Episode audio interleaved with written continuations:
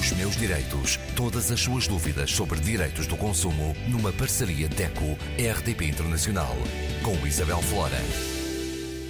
Uma vez mais, connosco Graça Cabral, representante da DECO e da Consomarem. Hoje falamos dos direitos do passageiro aéreo em caso de atraso no voo ou de overbooking.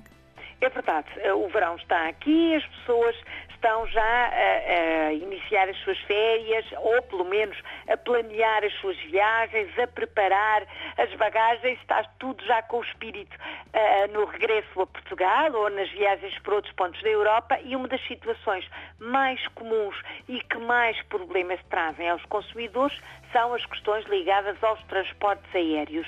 Viajar de avião era algo que não se pôde fazer em 2020 e em 2021, ou se fazia de forma muito restrita, estou a referir-me, claro, à pandemia da Covid-19, que nos confinou.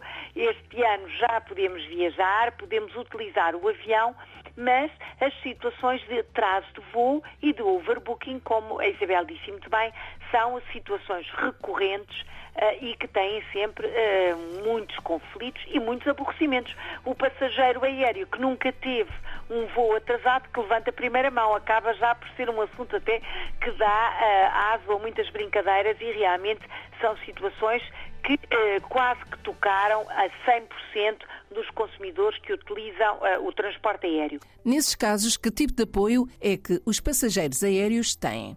Ora, muito bem. É, o passageiro aéreo, o consumidor que viaja de avião no espaço europeu, e o espaço europeu é mais do que o espaço da comunidade europeia, envolve os outros Estados, como por exemplo o Liechtenstein e o Luxemburgo, e isso interessa muito, sobretudo o Luxemburgo, aos uh, portugueses que estão lá fora e que certamente querem vir visitar Portugal e fazem muito bem. Existe uma Carta de Direitos, a Carta Europeia de Direitos dos Passageiros Aéreos, que diz claramente que todo o consumidor que enfrente uma situação de atraso do voo tem sempre direito a receber assistência por parte da companhia aérea. E este é o direito básico. Seja um atraso de 15 minutos, seja um atraso de 5 horas, temos sempre nós, consumidores, passageiros aéreos, direito a receber assistência da companhia, da transportadora. E essa assistência pode traduzir-se na possibilidade de utilizar o telefone, porque vamos uh, pensar, enfim, todos nós temos telemóvel, mas vamos imaginar situações que afinal são muito mais comuns do que aquilo que pensamos. Ou não temos bateria, ou o telemóvel não tem o roaming ativo, ou simplesmente não temos forma de carregar, seja que situação for, temos direito a chamadas telefónicas gratuitas, temos direito a utilizar as mensagens de correio eletrónico e ainda direito, de acordo com o atraso, claro, a receber senhas para ter bebidas, refeição ou até alojamento.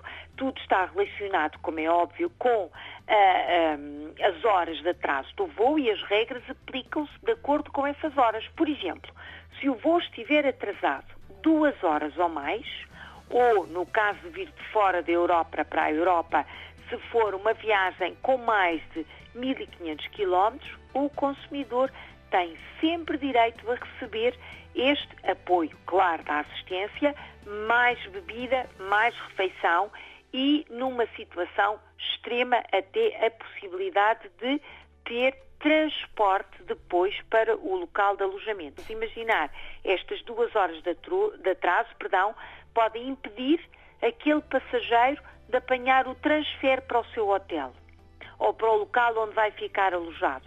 Como este atraso não é da sua responsabilidade, a transportadora pode providenciar, pode e deve providenciar transporte para o local de alojamento. Independente da companhia. Exatamente, porque é um atraso que não é imputável ao consumidor. Portanto, é um dano que é obrigatoriamente coberto pela companhia aérea, seja que companhia for, nacional, de baixo custo, isso é indiferente. Se for um atraso com três horas ou mais, portanto viagens dentro sempre do espaço económico europeu, o consumidor tem direito a todas estas situações que eu referi e até à possibilidade de pedir o reembolso do bilhete.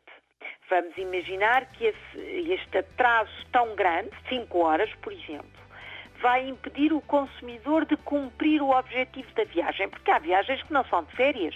Há viagens, por exemplo, profissionais. E este atraso vai, com, vai fazer com que, por exemplo, perca o voo de ligação e já não consiga ir a uma reunião. Nesta situação, o consumidor pode decidir já não viajar e tem direito então ao reembolso do bilhete. Na totalidade. Na totalidade, falando num atraso superior a 5 horas. Nesta situação tem direito ao reembolso do bilhete e a ser transportado até para o local de partida. Imagine que não está em Lisboa, por exemplo, foi apanhar o avião ao Porto. Tem direito a tudo isto. Se houver ainda possibilidade de pensar ah, o reembolso, mas ah, não, mas eu se calhar não quero um reembolso, quero marcar, há uma alternativa de reagendar essa viagem. Também é uma possibilidade que o consumidor tem ao seu dispor. Tudo, claro, tem que ser conversado com a agência, perdão, com a operadora, com a transportadora ou companhia aérea, não a agência, como eu estava a referir. Isto relativamente a atrasos que são da responsabilidade da companhia. Se estivermos a falar de uma tempestade, de uma catástrofe natural, de uma greve de profissionais, então estas situações são situações extraordinárias, circunstâncias extraordinárias, que não são da responsabilidade da companhia aérea. Portanto, aqui o consumidor não tem direito, por exemplo, ao reembolso do bilhete. Tem que aguardar, tem direito na mesma assistência, a ser informado, a ser esclarecido, a ter a, a, a refeição, por exemplo, a bebida ou a refeição, mas reembolso, uma compensação em dinheiro, já não pode ser exigida. Porquê? Porque esse atraso não é responsabilidade da companhia. Há situações que obrigam também à ponderação do próprio consumidor. Isto no caso do atraso. No caso do overbooking, e isso também, como, como referiu na, no princípio da nossa conversa, também é comum, não é? Portanto, claro. o overbooking eh, são as situações comuns em que a companhia vende mais bilhetes do que os disponíveis no avião e depois, chegando ali à hora, apresentando-se toda a gente, é preciso que uh, se apresentem voluntários que cedam as suas reservas a, to, a troco de benefício. Por exemplo, ter uh, um extra ou poder ir em primeira classe no voo a seguir, por exemplo. Mas e se não houver voluntários? Como é que isto se resolve? O passageiro fica em terra contra a sua vontade, então tem que acionar os seus direitos não pode ficar, enfim, com as férias arruinadas. Claro Tem direito a, a ser reembolsado, mais uma vez, portanto, receber o valor do seu bilhete na totalidade, tem ainda direito a uma indemnização, dependente de, de, enfim, das características do voo, pode até receber uma indemnização até 600 euros ou pode reagendar a viagem de acordo com os seus interesses. Tudo isto está, todos estes direitos estão estabelecidos nesta Carta dos Direitos uh, Passageiros Aéreos Europeus, podem ser consultados no site da DECO, portanto em DECO.pt, podem ser consultados em todos os sites de companhias aéreas, toda esta informação está disponível a todos e, claro, o consumidor nunca deve ficar nesta situação calado, deve sempre pedir explicações e reivindicar aqueles que são os seus direitos.